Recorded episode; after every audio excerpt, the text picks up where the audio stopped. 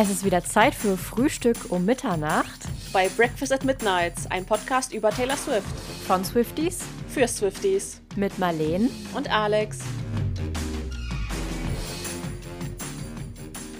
Herzlich willkommen zu Breakfast at Breakfast at Midnight. Wir freuen uns, dass ihr in unserer ersten Folge einschaltet. Wie ihr ja gerade schon im Intro gehört habt, ich bin Marleen. Und ich bin Alex.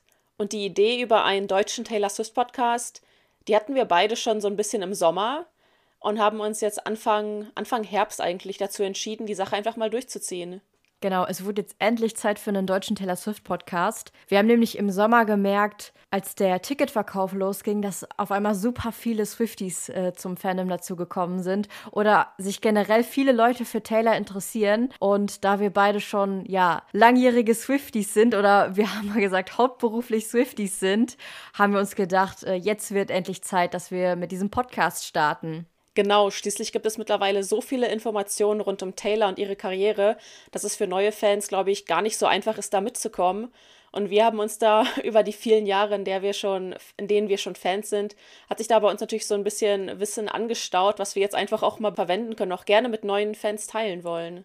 Aber natürlich sind auch die alten, eingeschweißten Die Hard Swifties bei uns willkommen. Ihr werdet wahrscheinlich auch den ein oder anderen Insider bei uns dann auch mal entdecken oder euch an Sachen erinnern, die wir vielleicht alle schon so ein bisschen vergessen haben. Oder auch einfach nur Leute, die gerne frühstücken. Schließlich heißt unser Podcast ja Breakfast at Midnight. Genau, wir haben uns nämlich gedacht, diese Zeile aus 22 passt so gut. Ähm, wir sind nämlich erstens riesige Taylor Swift-Fans und lieben auch Frühstück. Und ähm, dieser Song oder generell diese Songzeile gibt uns auch so ein bisschen so ein Sleepover-Gefühl, was wir auch mit diesem Podcast vermitteln wollen, dass wir uns einfach alle zusammensetzen. Wir wünschen uns, dass sich der Podcast für euch alle einfach anfühlt, als würde man mit Freunden zusammen irgendwie Mitternacht zusammen nochmal Müsli essen oder Cornflakes und zusammen eben über Taylor reden, sich ihre Musik anhören, alte Musikvideos angucken und einfach über die gemeinsame Zeit im Fandom philosophieren. Zum Beispiel planen wir zu jedem Album einmal eine Folge. Wir werden aber auch Folgen zu eher kritischen Themen machen und bestimmte Dinge auch mal kritisch betrachten. Wir werden uns aber auch immer wieder auf relevante Themen beziehen. Zum Beispiel kommt ja bald der Eras Tour Film auf verschiedenen Plattformen zum Verleihen raus. Und da werden wir dann auch noch mal kurz drauf eingehen. Mit dieser ersten Folge erscheinen wir heute an einem Mittwoch, aber regulär könnt ihr uns immer montags hören. Jeden Montag kommt dann nämlich eine neue Folge Breakfast at Midnights. Genau, und die Folge kommt nämlich pünktlich um Mitternacht, sodass ihr sie Montag früh gleich zum Frühstück auf dem Weg zur Schule oder zur Arbeit hören könnt und mit Taylor zusammen in die, in die neue Woche starten könnt. Und wenn ihr in der Zwischenzeit dann auch nicht genug von uns bekommt, könnt ihr uns natürlich auch gerne auf Social Media folgen. Wir sind auf TikTok, Instagram und Twitter. Und dort freuen wir uns natürlich auch gerne über Fragen oder auch ehrliches Feedback. Wir sind nämlich beide komplette Neulinge, was so das Podcast aufnehmen angeht. Sorry, ich war gerade auf. War das deine Katze? Ja, Pudding ist hier gerade gekommen. Ich habe die Tür nicht zugemacht. Nee, ich wusste noch nicht. Der maust hier gerade rum. Hört man den? Ja. ich wusste nur gerade nicht, ob das deine Katzen sind oder ob das Luna ist. Deswegen, nee. Ähm, wir freuen uns auch auf jeden Fall über ehrliches Feedback und auch gerne Fragen und Anmerkungen. Wir sind nämlich beide totale Neulinge, wenn es um Podcasts geht. Und deswegen äh, verzeiht uns auch, wenn es am Anfang vielleicht noch ein bisschen holprig klingt und wir vielleicht noch ein bisschen zu schnell reden oder so. Aber desto länger der Podcast natürlich erscheinen wird, desto mehr Erfahrungen werden wir sammeln und desto leichter wird es uns auch fallen. Deshalb schreibt uns auch gerne, wenn ihr irgendwie Tipps oder Tricks habt oder auch bestimmte Themen, zu denen ihr mal eine Folge hören wollt. Und ja, jede Folge bringen wir auch eine Frage der Woche raus. Und wir freuen uns natürlich auch, wenn ihr uns dazu mal eure Antwort schickt. Wie Marlene schon erwähnt hat, werden wir uns mit den Alben von Taylor beschäftigen, aber auch auf ihre Tourneen eingehen, ihre Musikvideos und auch alles, was einfach so mit ihr zu tun hat. Zum Beispiel, wie war das eigentlich damals ähm, in den Anfängen ihrer Karriere oder Wie ist das mit den Taylors Versions zustande gekommen? und wer ist Taylor eigentlich, wenn sie nicht gerade auf der Bühne steht? All diese Themen werden wir zukünftig im Podcast besprechen und vielleicht wird da auch mal der ein oder andere Gast aus dem Fandom dabei sein. Genau, da freuen wir uns auch schon besonders drauf. Ähm, was wir aber auch noch gerne erwähnen möchten, ist, dass wir uns nicht als Gossip-Podcast sehen. Also wir werden jetzt nicht über Taylors Privatleben spekulieren, mit wem oder mit wem sie jetzt irgendwie wo vielleicht gesehen wurde und was das vielleicht bedeuten könnte. Und was so das Easter Egg-Suchen angeht, sind wir beide auch relativ entspannt. Also wir werden sicherlich auch mal darauf eingehen, was denn bestimmte Easter Eggs, die Taylor vielleicht auch selber so verteilt hat, versteckt hat, was die so bedeuten und uns auch bestimmt mal mit Fantheorien beschäftigen. Aber wir werden jetzt nicht jede Woche besprechen, was denn die Anzahl der Streifen auf Taylors Schuhen vielleicht irgendwie für das nächste Album bedeuten könnte. Genau, und Namen wie Travis Kelsey oder Joe Alwyn werden hier bestimmt auf jeden Fall auch mal fallen, da sie ja auch irgendwie was mit Taylors Kunst zu tun haben oder ihrem ja, Gesamtwerk.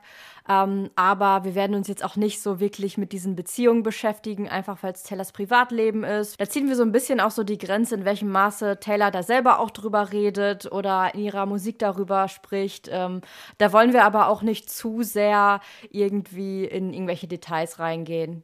Aber natürlich gibt es im Taylor Swift-Kosmos so viele Themen, die wir besprechen können. Und das werden wir natürlich auch tun. Wir freuen uns auf jeden Fall schon mal jetzt über alle, die uns zuhören. Und wie gesagt, lasst uns gerne Feedback da und lasst uns gerne wissen, welche Themen für euch denn besonders spannend wären. Dann lasst uns doch jetzt mal mit unserer ersten Folge starten. Marlene hat ja schon gesagt, dass wir beide schon sehr lange Taylor Swift-Fans sind. Allerdings haben wir noch gar nicht erwähnt, wie lange genau eigentlich schon? Deswegen würde ich mal sagen, Marlene, fang doch mal an, deine Swifty-Story zu erzählen. Ja, sehr gerne. Ich bin nämlich seit 2008 Swifty. Also das war gerade so am Anfang der Fearless-Ära. Ich war damals Fan von Demi Lovato und Miley Cyrus und hatte so eine Internetseite, das hieß Pixo. Ich weiß gar nicht, ob es das heutzutage noch gibt. Da konnte man so seine eigene Internetseite bauen. Und ich hatte da halt so eine Internetseite über Miley Cyrus und Demi Lovato und da konnte man dann auch mit anderen Fans Freundschaften knüpfen. Und viele von diesen Fans, die dann ja damals auch noch aus der USA kamen, hatten dann auf einmal auch so Fanseiten von Taylor Swift. Und ich habe mir gefragt, okay, wer ist diese Taylor Swift? Ich habe mir dann einfach mal direkt Love Story angehört und Should Said No. Und mir hat das sofort super gefallen. Und kurz danach war meine Internetseite dann auch eine Taylor Swift Internetseite. Und genau, da hat es dann auch eigentlich nie mit meiner Liebe für Taylor aufgehört. Ich, äh, dann kam kurz danach Fearless raus und ich habe mir das Album direkt angehört und war eigentlich sofort Die Hard Swifty. Wie war's denn bei dir, Alex? Bei mir war es tatsächlich ähnlich. Ich war auch großer Fan von diesen ganzen Disney Channel Stars, die es damals so gab, rund um Miley und Selena. Und Taylor war halt irgendwie immer dabei auch wenn man so die Bravo-Artikel von damals gelesen hat, da wurde Taylor halt immer irgendwie erwähnt und irgendwann mal hat dann meine Neugier gesiegt und ich habe mir mal ihre Musik angehört und die hat mir sofort ganz gut gefallen. Was mich, glaube ich, letztendlich so an Taylor begeistert hat, war, dass sie nicht so, ich sag jetzt mal, cool war wie viele andere äh, Musikerinnen. Ja. Sie war halt irgendwie so das Mädchen von nebenan und halt über ihren Herzschmerz gesungen und so. Und es war für mich damals mit 14, 15 halt total nahbar. Und ich konnte mich, also mich in ihrer Musik so wiederfinden. Ja, genau. Sie hat ja auch damals noch sehr viele Vlogs hochgeladen und war total aktiv auf Twitter und auf YouTube.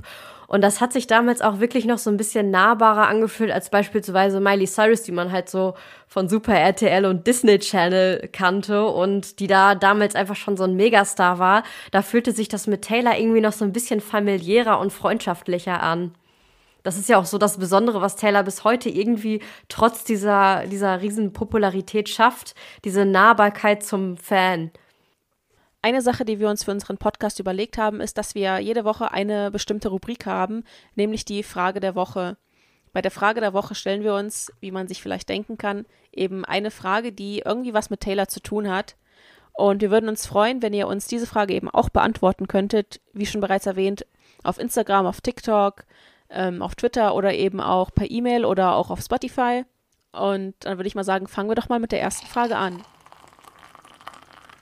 Genau, welches Frühstück würdest du denn Taylor zubereiten, passend zu unserem Podcast-Namen? Also ich glaube, Taylor beginnt ihren Tag erstmal mit einem schönen Kaffee, vielleicht einem Latte Macchiato, ähm, vielleicht sogar einem Pumpkin Spice Latte, vor allen Dingen jetzt gerade so im Winter. Und dann könnte ich mir vorstellen, dass sie gerne was Süßes isst.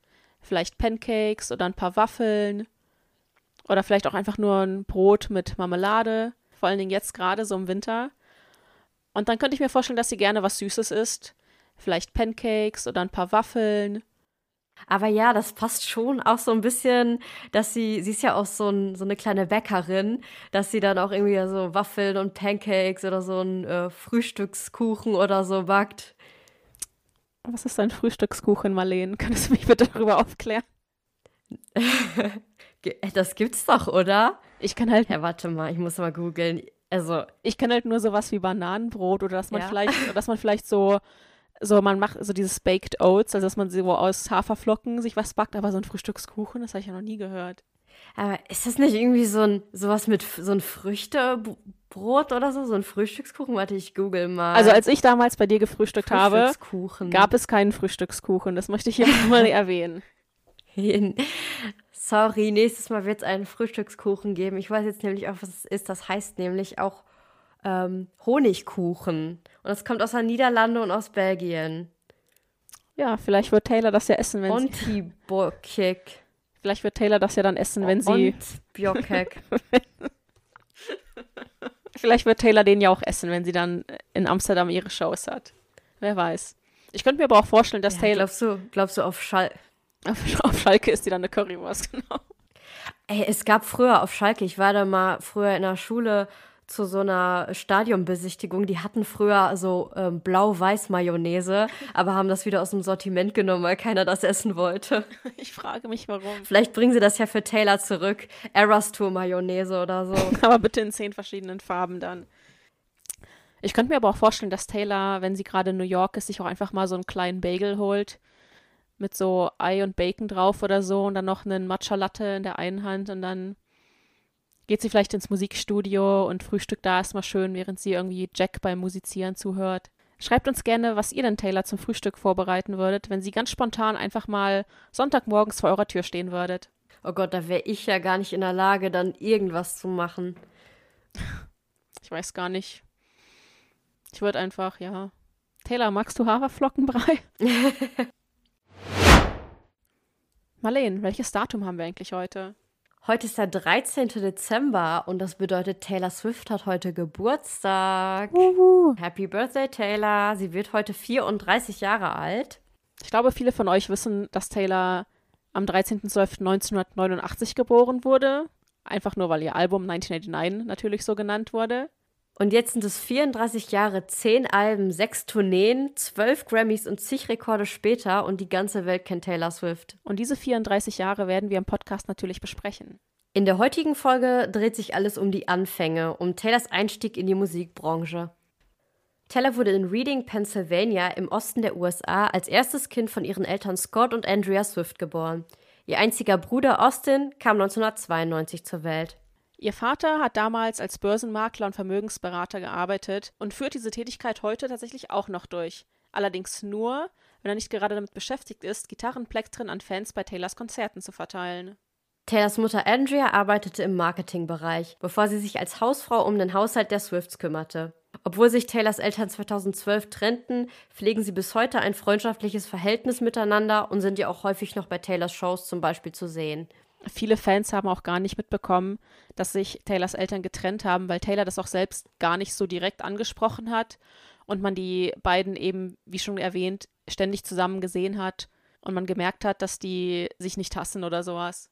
Das wurde auch nie offiziell irgendwie durch ein Statement oder so von Taylor kommuniziert, aber manchmal spricht sie halt auch von dem Haus ihrer Mutter oder in Miss Americana steht da, glaube ich, auch kurz eingeblendet, ähm, dass es das Haus ihres Vaters ist. Also daran konnten Swifties sich dann auch so ein bisschen herleiten, dass die beiden auch nicht mehr zusammen wohnen.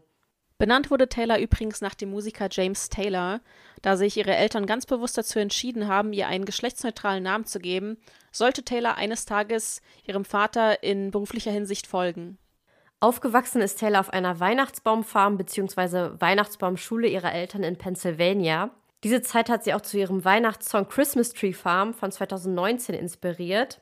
Andere Eindrücke von ihrer Kindheit bekommt man zum Beispiel in The Best Day von Fearless Taylors Version oder in Never Grow Up von Speak Now Taylors Version. Taylors Großmutter mütterlicherseits war Opernsängerin. Man hat vielleicht den Namen Marjorie schon mal gehört, dadurch, dass Taylor ihr auch ein Lied, äh, welches man auf Evermore hören kann, gewidmet hat.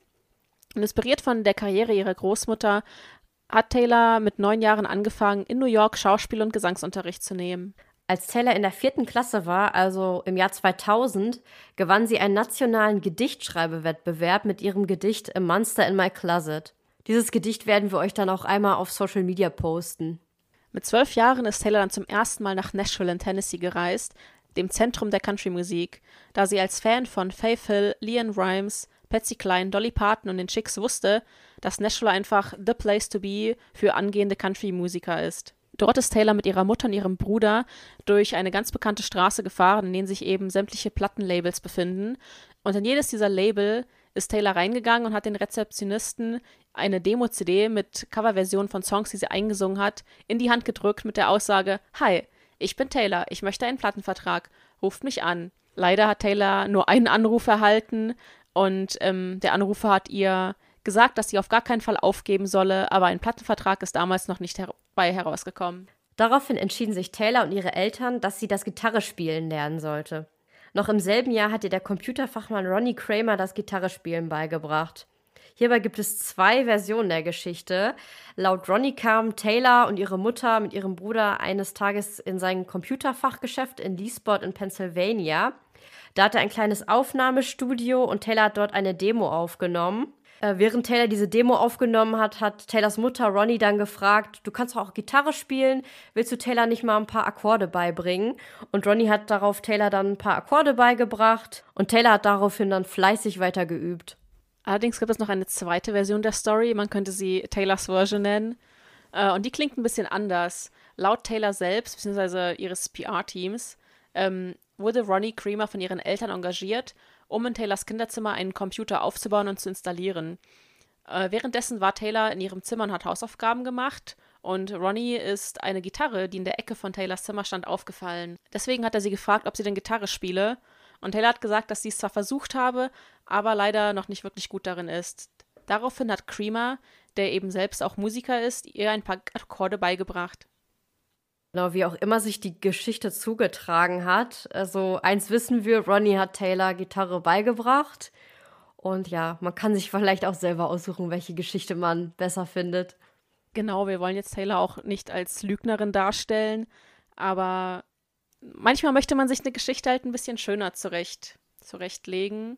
Ähm, genau. Oder, oder, einfach so ein bisschen märchenhafter genau, klingen genau, lassen. Ähm, ja, aber es ist ja auch vielleicht einfach nur so eine kleine Lüge, wo jetzt wirklich keiner irgendwie einen Schaden durch hat und auch äh, Ronnie wahrscheinlich jetzt nicht irgendwie sauer auf Taylor ist, dass sie es so ein bisschen abgewandelt hat. Sie sagt ja auch, dass er ihr das beigebracht hat und ähm, erwähnt das nicht einfach oder sagt nicht einfach, dass sie es sich komplett selbst beigebracht hat oder sowas. Ich war aber tatsächlich mal ziemlich sauer auf Taylor, weil sie gelogen hat. Echt? Wobei? Weißt du noch damals, 2010, als Taylor bei Schlag den Rab auftreten sollte? Oh mein Gott, ja. da, musste, da hat sie das erste Mal, das, da hat sie das erste Mal mein Herz gebrochen mit zwölf Jahren oder 13 Jahren oder wie alt ich da war. Ich musste neulich wieder daran denken. Ähm, und dann habe ich mir das tatsächlich nochmal online durchgelesen. Es war so, dass sie im Oktober bei Schlag den Rab auftreten sollte. 2010 war das. Und sie sollte eben Mein vom Album Speak Now performen. Und es sah auch so aus, als würde sie das tatsächlich tun. Aber Freitagnachmittag äh, hat sie dann einfach abgesagt. Laut Medienberichten aus der USA war sie angeblich krank. So. Und jetzt stell dir mal vor, du bist ein kleiner Swifty und dann wachst du am Tag nach der Show von Schlag den Rab auf, bist immer noch traurig und dann erfährst du, dass Taylor mit Jake Gyllenhaal durch New York geschlendert ist. Boah. Oh Mann, das war wirklich was. Also ich weiß noch, ich war so, also ich habe mich den ganzen Tag gefreut. Oh mein Gott, heute Abend schlag den Rab mit Taylor Swift. Taylor Swift kommt nach Deutschland. Ich habe meine ganze Familie vor Fernseher gezerrt und wir haben diese ganze Schlag den Rab Show geguckt und ich glaube, da sind immer drei Music Acts in einer Show gewesen. Auf jeden Fall kam der erste, war nicht Taylor, okay. Der zweite kam, okay, war noch nicht Taylor, dann halt ist sie der letzte Act. Und ich meine, der letzte Act war Hello Black oder so. Auf jeden Fall war das ein übelst traumatischer Moment für mich, weil ich dachte, jetzt kommt Taylor Swift. Es wurde halt auch gar nicht irgendwie kommuniziert, also Pro7 oder Stefan Raab oder wer auch immer hat jetzt auch nicht irgendwie gesagt, eigentlich sollte Taylor Swift kommen. Das war dann halt einfach so, ähm, ja, ausgelöscht. Also es wurde gar nicht erwähnt, dass sie da hinkommen sollte. Dann bin ich richtig traurig ins Bett gegangen, habe mir noch meinen Nintendo DS XL oder wie das damals hieß, diese, mit dem man ins Internet gehen konnte. Den habe ich mir dann erstmal angemacht und bin auf Twitter gegangen und am Ad Pro 7. Warum habt ihr nicht gesagt, dass Taylor gar nicht kommt? ja, und dann am nächsten Tag kamen da so blurry Bilder mit Jake Gyllenhaal und ich dachte nur so, danke Taylor. Na gut. Ja gut, vielleicht war sie wirklich krank. ja, und wer hat noch nie gelogen? Ich glaube, ich glaube, ja. ich, ich, glaube, jeder von uns hat schon mal ein bisschen geschwindelt, weil er im Endeffekt dann doch keinen Bock hatte, irgendwo hinzugehen. Es sei ihr verziehen. Wobei es, ja. wobei es natürlich. Es sei ihr verziehen, Taylor. Wobei es natürlich ähm, ganz spannend ist, wenn man mal darüber nachdenkt, was denn hätte sein können, wenn Taylor stattdessen wirklich nach Deutschland geflogen wäre und dann eben nicht so ein kleines Rendezvous mit Jake Gyllenhaal gehabt haben könnte. Stefan Raab hätte All Too Well 10-Minute-Version verhindern können. Stimmt, und das Lustige ist, sie war ja 2012 ich glaube, ähm, dann nochmal, oder was heißt nochmal, dann war sie bei äh, Schlag den Rab und hat da We Are Never Ever Getting Back Together gesungen, also der Song über Jake Gyllenhaal. Und das ist ja irgendwie wieder so ein, so ein Invisible String, so ein bisschen. Also ist ja irgendwie so lustig, dass sie den Song über dieses Breakup da gesungen hat, von der Beziehung, die sie hatte, als sie diese Show das letzte Mal abgesagt hat.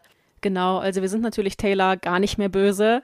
Ähm, und wir verstehen es. Quatsch, nein, das ist nur Spaß. Wir verstehen es auch. Also ich glaube, jeder von uns kennt jemanden, der seinen Partner vielleicht auf Tinder kennengelernt hat und der Familie aber erzählt, dass sie sich irgendwie von der Arbeit oder aus der Uni kennen oder so. Also manchmal möchte man Geschichten halt einfach ein bisschen verändern, damit sie ein bisschen schöner klingen. Und das hat Taylor eben in dieser Geschichte über Ronnie Creamer und das Gitarrelernen eben auch gemacht und es sei ihr verziehen.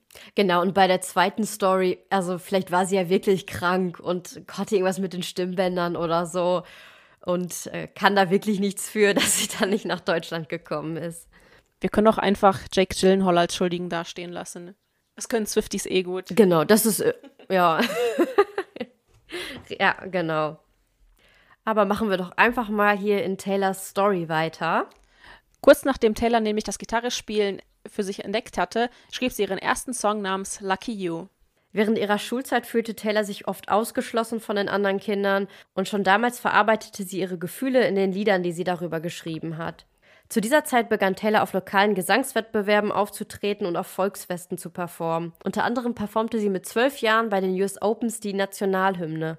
2003 also als Taylor 14 Jahre alt war, modelte sie für das Modelabel Abercrombie Fitch. Und noch im selben Jahr zog ihre Familie nach Hendersonville in Tennessee, um ihr einen Sprung in die Country-Musikszene zu vereinfachen.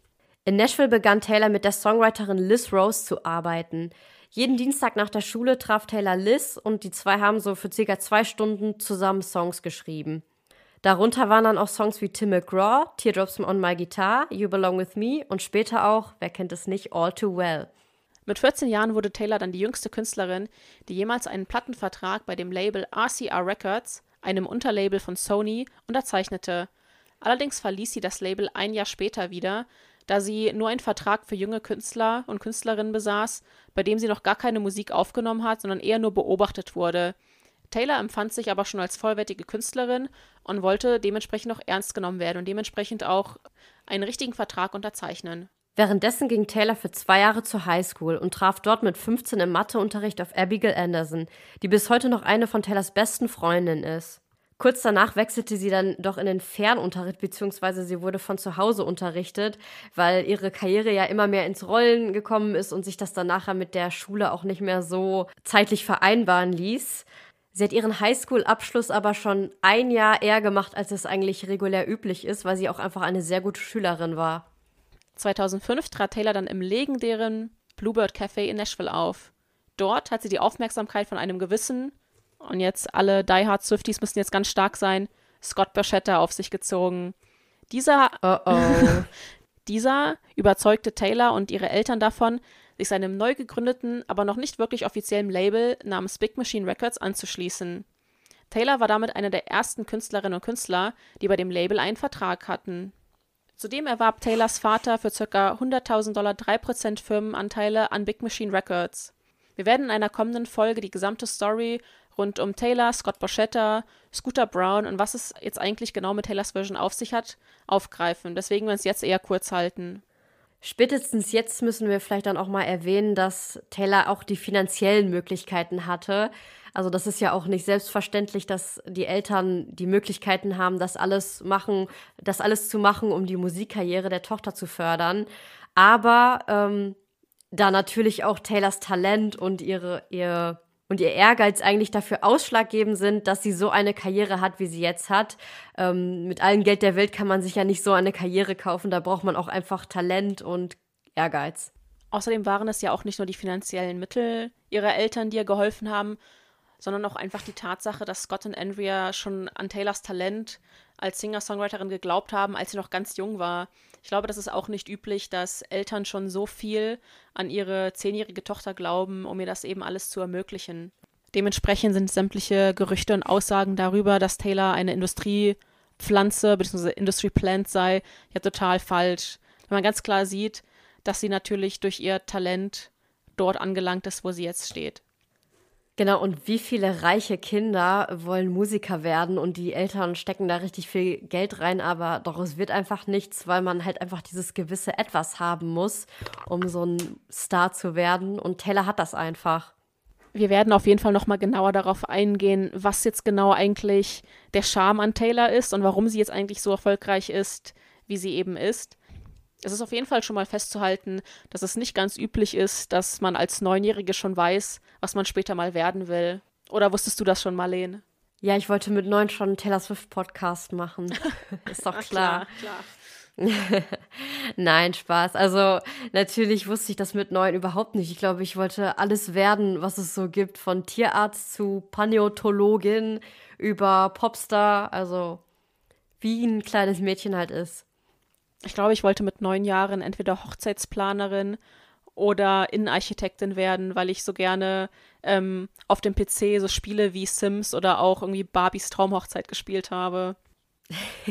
Man hatte so ein Hobby oder ein so ein Spiel. Ich hatte auch mal dieses ähm, Nintendo-Spiel von äh, Mario und Sonic, wo ich dann so Bogenschießen gemacht habe am Nintendo. Und da dachte ich so, ja, ich kann richtig gut Bogenschießen. ja, genau. Also ich glaube, schon daran kann man erkennen, dass Taylor schon als Kind und auch als ganz junge Künstlerin schon ganz schon sehr besonders war. Und das hat sie auch eigentlich im Laufe ihrer Karriere immer wieder bewiesen, dass sie einfach was Besonderes ist. Aber bleiben wir jetzt erstmal noch beim Anfang ihrer Karriere. 2006, also als Taylor 16 Jahre alt war, da erschien dann ihr Debütalbum namens Taylor Swift. Und darauf folgten dann fünf weitere Alben bei Big Machine Records. Mittlerweile hat Taylor zehn Alben mit weit über 200 Liedern veröffentlicht. Und wie gesagt, alle dieser Alben werden wir hier natürlich im Podcast besprechen. In der nächsten Folge jedoch besprechen wir erstmal ein paar Begriffe, die man im Taylor Swift-Fandom öfters mal hört. Zum Beispiel, was ist eigentlich ein Swiftie? Was hat es mit der 13 auf sich? Und was sind eigentlich diese Easter Eggs, über die alle ständig reden? An alle, die jetzt noch zuhören, möchten wir jetzt schon mal ein riesengroßes Dankeschön aussprechen dafür, dass ihr uns zugehört habt. Vergesst bitte nicht, auf unsere Frage der Woche zu antworten. Die könnt ihr uns, wie bereits erwähnt, gerne bei Instagram, Twitter, auf TikTok oder per E-Mail antworten. Auch nochmal von mir vielen Dank. Wir freuen uns echt, dass ihr hier heute eingeschaltet habt und freuen uns auch, wenn ihr nächstes Mal wieder mit dabei seid. Und ja, Alex, in dem Sinne würde ich sagen, it's a wrap. genau. Wir sehen uns oder beziehungsweise hören wir uns nächste Woche. Tschüss. Danke fürs Einschalten. Tschüss.